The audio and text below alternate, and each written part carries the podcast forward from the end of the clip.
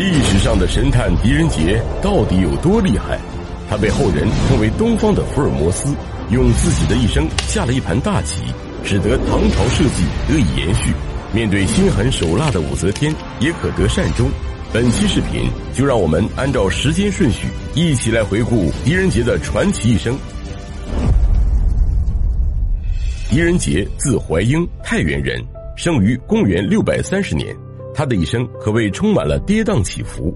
早年，狄仁杰以明经科入仕，因为被小吏诬告，导致他一度身陷囹圄。名臣阎立本负责审理此案，在发现狄仁杰非常有才能，而且是被小人诬告之后，忍不住感叹：“君可谓沧海遗珠矣。”所谓“沧海遗珠”，指的就是被埋没的人才。这个成语最早就出自于此处。只不过狄仁杰的才能并没有被埋没，恰恰相反，他的名声已经跨越历史长河，以一个断案如神的神探形象被后人称作是东方的福尔摩斯。其实这一部完全是空穴来风，历史上的狄仁杰确实精通刑狱，而且技能点的也非常全面。除了审案以外，在军事、农业、吏治上也很有成绩，深受百姓的爱戴。唐高宗仪凤年间。年近五十岁的狄仁杰从地方官升任大理寺丞，大理寺是唐朝最高的司法机构之一，主要负责案件的复审。狄仁杰上任后，在短时间内就处理完了大量积压的案件，涉及一万七千多人，却无一人冤诉，留下了断案如神的名声。当时有两个将军误砍了昭陵的柏树，唐高宗大怒，下诏将这两人斩首，却遭到了狄仁杰的直言反对。最终将斩首改为流放，狄仁杰由此扬名京城，还得到了天后武则天的关注。狄仁杰五十四岁时，唐高宗李治驾崩，太子李显即位。没过多久，李显就被武则天废掉，改立李旦为皇帝，朝政大权自此彻底归于武则天之手。在此期间，狄仁杰被外放到地方历练，每到一处都能造福一方，深受当地百姓的爱戴。五年后，唐朝宗室李真和李冲起兵造反，想要夺回李唐江山，然而结果却以失败告终。武则天派去平叛的宰相张光辅，借机欺压百姓，罗织冤狱。狄仁杰不忍见百姓哀鸿遍野，上书请求皇帝体恤一下这些被无辜连坐的百姓。虽然这封奏章在名义上是写给皇帝李旦的，但谁都知道，真正能拍板的是武则天。此时，武则天正处于准备改朝换代的最后阶段，对任何异议都十分敏感。但是，出于对狄仁杰才能的欣赏，武则天还是同意从死刑改为流放。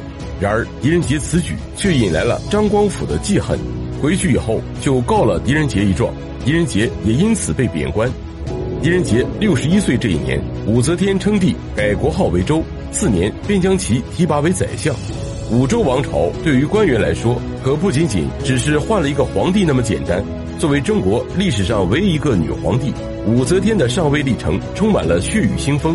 为了扫除反对势力，她重用酷吏，鼓励告密，大肆屠杀李唐宗室、元老勋贵，满朝文武无不人人自危。可狄仁杰却是个例外，武则天非常欣赏他的才干，所以将他从地方提拔上来，委以重任。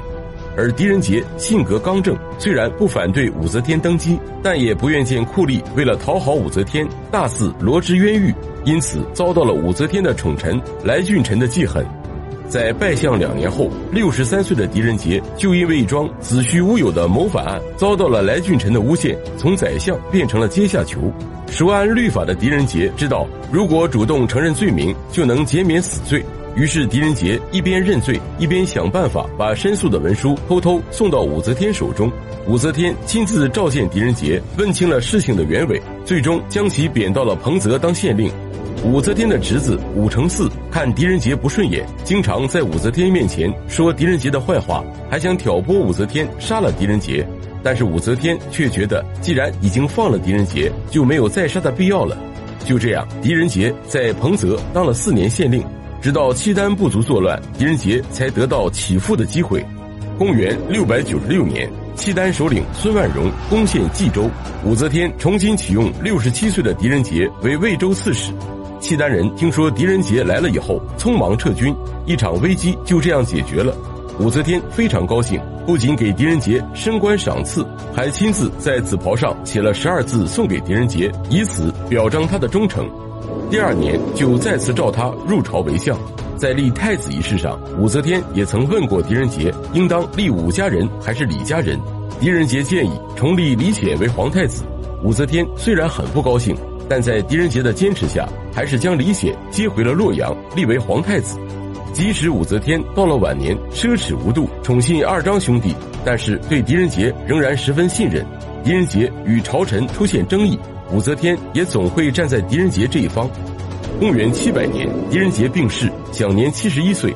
武则天非常伤心，废朝三日。